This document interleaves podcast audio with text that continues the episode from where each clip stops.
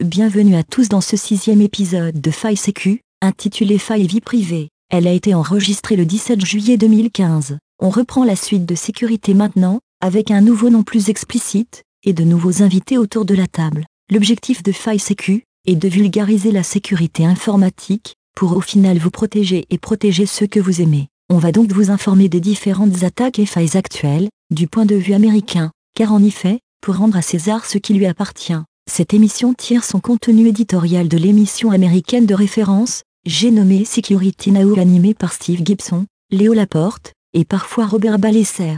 Vous retrouverez le lien vers leur site dans les notes de l'émission. Notre épisode d'aujourd'hui se base en particulier sur les épisodes 511 à 516 de l'émission américaine, publiée en juin et juillet 2015. Tous les liens évoqués dans cet épisode sont mis sur le site intracherche.com dans l'onglet blog à la rubrique Faille Sécu et enfin sur la page consacrée à l'épisode. Avant toute chose, je voudrais présenter à nos auditeurs l'équipe du jour, avec tout d'abord notre québécoise adorée, Raymond.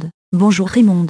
Bonjour Léa, et bonjour à tous. Dans cette émission, je m'occuperai de la partie anecdote. On continue notre tour de table avec notre vulgarisateur en chef, Charlie. Bonjour Charlie. Salut Léa, salut Raymond, heureux d'être avec vous. Je m'occuperai du dossier de l'émission. Très bien, merci à tous les deux pour ces courtes présentations. Je finis le tour de table en me présentant. Je suis Léa, l'animatrice de Faille Sécu. Alors pour ce sixième épisode, de quoi vas-tu nous parler mon cher Charlie? Ma chère Léa, tout d'abord je vais évoquer quelques brèves savoureuses. Ensuite, à l'heure des révélations basées sur les documents de Hacking Team, il m'a semblé intéressant d'expliquer concrètement à nos auditeurs comment se monter l'exploitation d'une faille de sécurité logicielle. Dans notre dossier, je parlerai donc du travail effectué par le groupe de pirates chinois, Lou Clandestin, qui a exploité une faille dans le lecteur flash d'Adobe. L'attaque visait des secteurs industriels précis aux États-Unis. On va expliquer l'attaque sans rentrer dans les détails,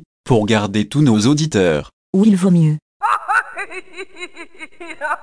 Et toi, très cher Raymond, quel sujet vas-tu aborder dans la rubrique anecdote Dans la rubrique anecdote, j'évoquerai les conséquences concrètes sur notre vie privée d'une attaque similaire à celle décrite par Charlie, car parfois ce sont des données personnelles qui s'échappent par ces failles. Pour illustrer mon propos, nous prendrons l'exemple de l'administration publique qui gère les fonctionnaires aux États-Unis. Leur base de données a été piratée. Cette administration recense les données personnelles de tous les fonctionnaires, actifs et retraités, y compris ceux qui ont une habilitation secret défense. La faille a été découverte en avril 2015 après une exploitation clandestine d'au moins un an selon Wikipédia. Je suis collé à vos lèvres, c'est passionnant. On commence donc par quelques brèves. C'est parti. Tout d'abord, je voudrais donner à nos auditeurs le nom d'un site malheureusement qu'en anglais pour protéger notre vie privée. Le sous-titre du site annonce la couleur.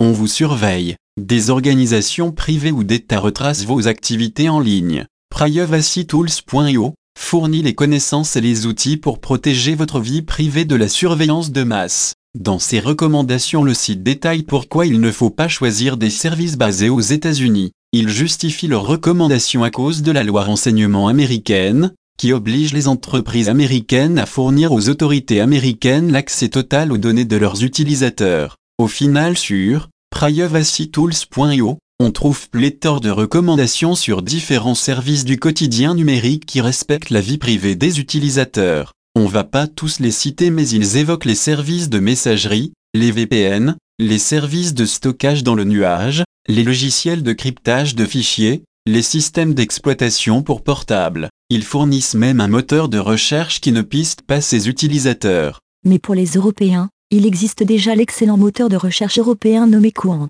Le moteur de recherche est pertinent et en plus, grâce à une présentation moderne, on a de suite accès aux dernières actualités. C'est assez bien fait, personnellement j'ai abandonné Google. Pour les auditeurs intéressés, ça se trouve sur qwant.com. Désolé pour la parenthèse Charlie. Non pas de problème, tu m'apprends quelque chose, je ne connaissais pas, j'irai faire un tour. Sinon, pour finir avec les recommandations de Privacy Tools, il ne recommande qu'un seul navigateur Internet, à savoir Firefox. Tiens, c'est étonnant qu'il ne propose pas Chrome, ou même Chromium qui est pourtant un code source ouvert. Effectivement, Chrome et Chromium ne sont pas conseillés pour ce qui concerne le respect de la vie privée, et la brève suivante va renforcer encore cette opinion. En effet, dans une mise à jour, Google a subrepticement activé par défaut la reconnaissance de la parole. OK Google dans son navigateur Chrome. Et il a fait de même pour Chromium qui est pourtant un code source ouvert. La supercherie a été découverte par un utilisateur sous Linux, qui a remarqué que la loupiote de sa caméra s'allumait lorsqu'il démarrait son navigateur préféré. Nos auditeurs pourront retrouver les détails dans les notes de l'épisode. En fait, ce qui a irrité les utilisateurs de Chromium, c'est que pour cette mise à jour, le navigateur télécharge un fichier binaire opaque sans notifier l'utilisateur, puis active une option cachée qui permet d'enregistrer le son. Google s'est expliqué en arguant que Chromium téléchargeait un module depuis le magasin en ligne Google, et qu'on pouvait désactiver la fonction incriminée, lors de la compilation, sinon c'est compilé par défaut. Cette option a depuis été désactivée par défaut, mais le principe de télécharger un fichier binaire opaque va à l'encontre d'un projet à code source ouvert et a scandalisé les utilisateurs de Chromium. Pourtant Google voulait simplement permettre à ses utilisateurs de profiter par défaut de la reconnaissance vocale pour faciliter leurs recherches. En outre, la reconnaissance vocale se faisait en local grâce au binaire téléchargé. On n'est tout de même pas à l'abri que Google décide un jour de réactiver par défaut la reconnaissance vocale, lors d'une prochaine mise à jour de Chromium. Et en parlant de mise à jour, je crois que tu as deux brefs sur des mises à jour Samsung. Exa. La première a été révélée mi-juin lors de la conférence des chapeaux noirs à Londres. Elle touche plus de 600 millions de téléphones Samsung aux États-Unis. Une faille permet ainsi à un pirate d'espionner le téléphone de sa victime, et d'y installer des programmes sans que le propriétaire s'en aperçoive. Malheureusement comme c'est le clavier par défaut du téléphone, on ne peut pas le désinstaller. La faille provient du processus de mise à jour du clavier virtuel par défaut des téléphones Samsung Galaxy S4, S4 mini, S5 et S6. On trouve une vidéo sur YouTube qui montre comment exploiter la faille. Tu peux nous expliquer? Voici comment ça fonctionne. Le téléphone est par exemple connecté à un réseau Wi-Fi public qu'un pirate manipule. Le propriétaire du téléphone fait une mise à jour du clavier pour un langage donné ou redémarre son téléphone, et au démarrage le téléphone vérifie la présence de mise à jour disponible. Le pirate intercepte la requête qui se fait par HTTP et non par HTTPS donc la requête est en clair.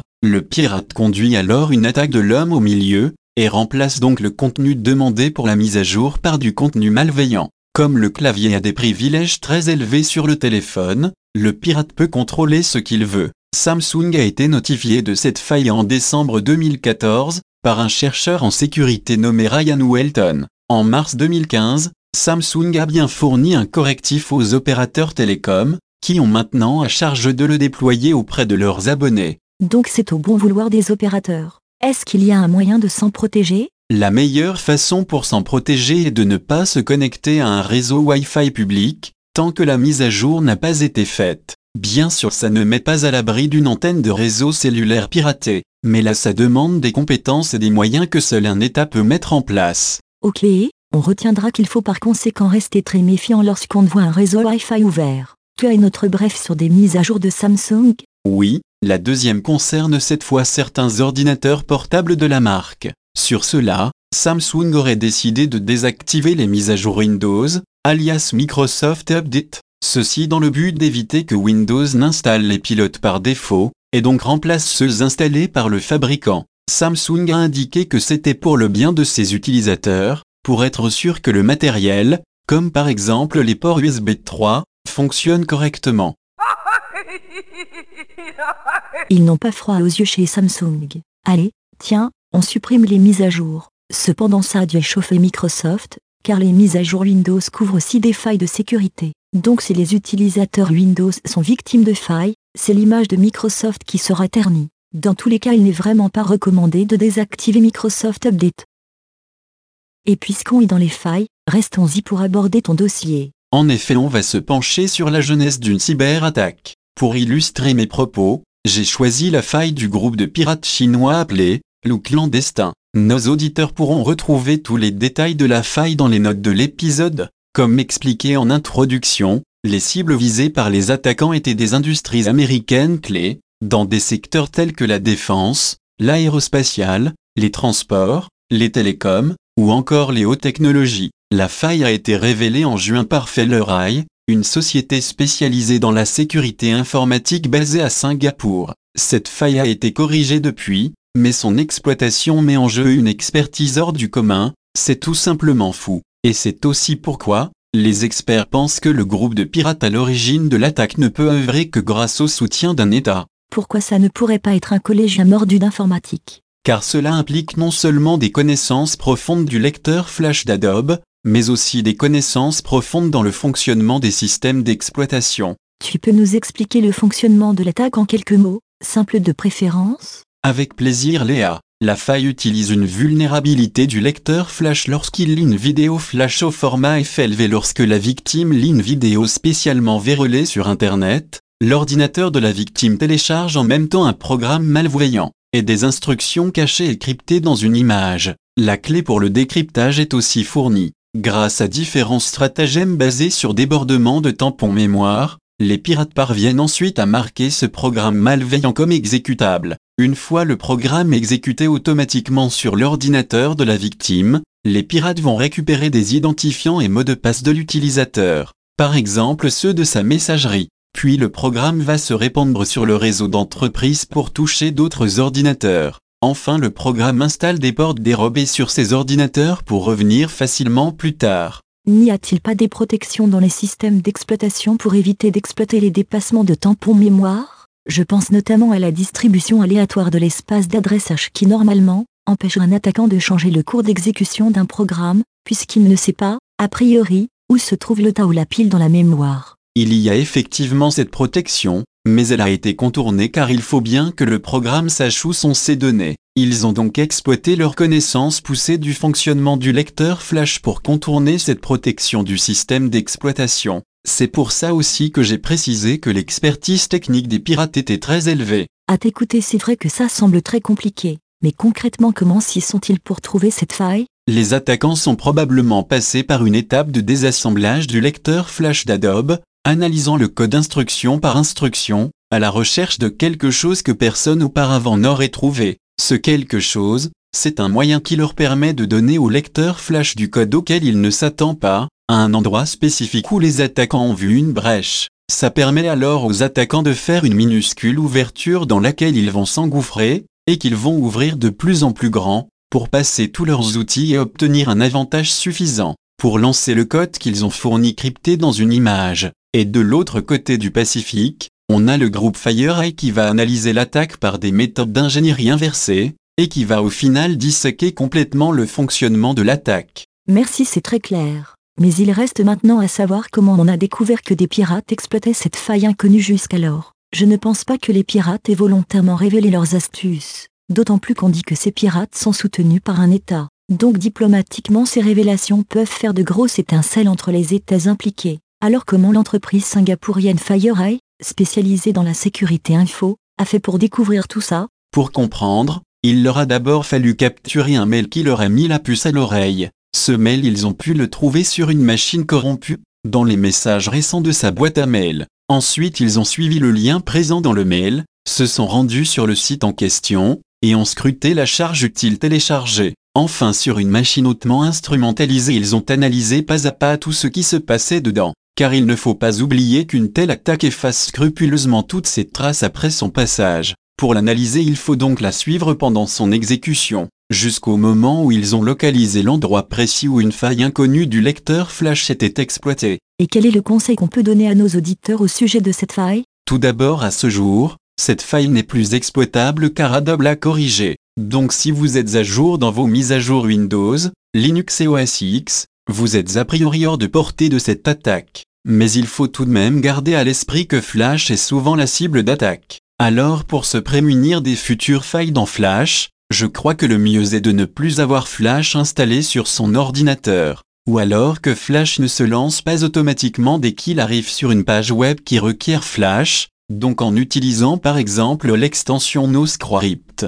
Merci pour ces conseils. Pour revenir sur la faille, je me demande ce qu'on peut faire avec une telle attaque. Je me tourne vers toi Raymond, car je crois que c'est justement l'objet de ta rubrique anecdote. En effet, Début juin, on apprenait que l'administration publique de gestion des fonctionnaires avait été piratée. Cette administration est le service des ressources humaines de tous les fonctionnaires américains. Elle a donc accès à des données très personnelles puisqu'elle gère aussi les fonctionnaires ayant une habilitation secret défense. On parle d'un piratage des données de plus 4 millions de fonctionnaires impliquant 21 millions de personnes, car il y a aussi les époux, épouses et enfants. Ça fait du monde aussi, car certains dossiers remontent au début des années 2000. Et malheureusement, malgré le caractère confidentiel de ces données, la base de données n'était pas du tout cryptée. Tout était en clair. Ça fait pas très professionnel à l'heure où l'on nous dit que l'État collecte toutes sortes de données sur nous pour nous protéger. Si j'ai bien lu les premiers rapports, ces données personnelles regroupent par exemple les noms des fonctionnaires, leur date de naissance, sexe, situation maritale,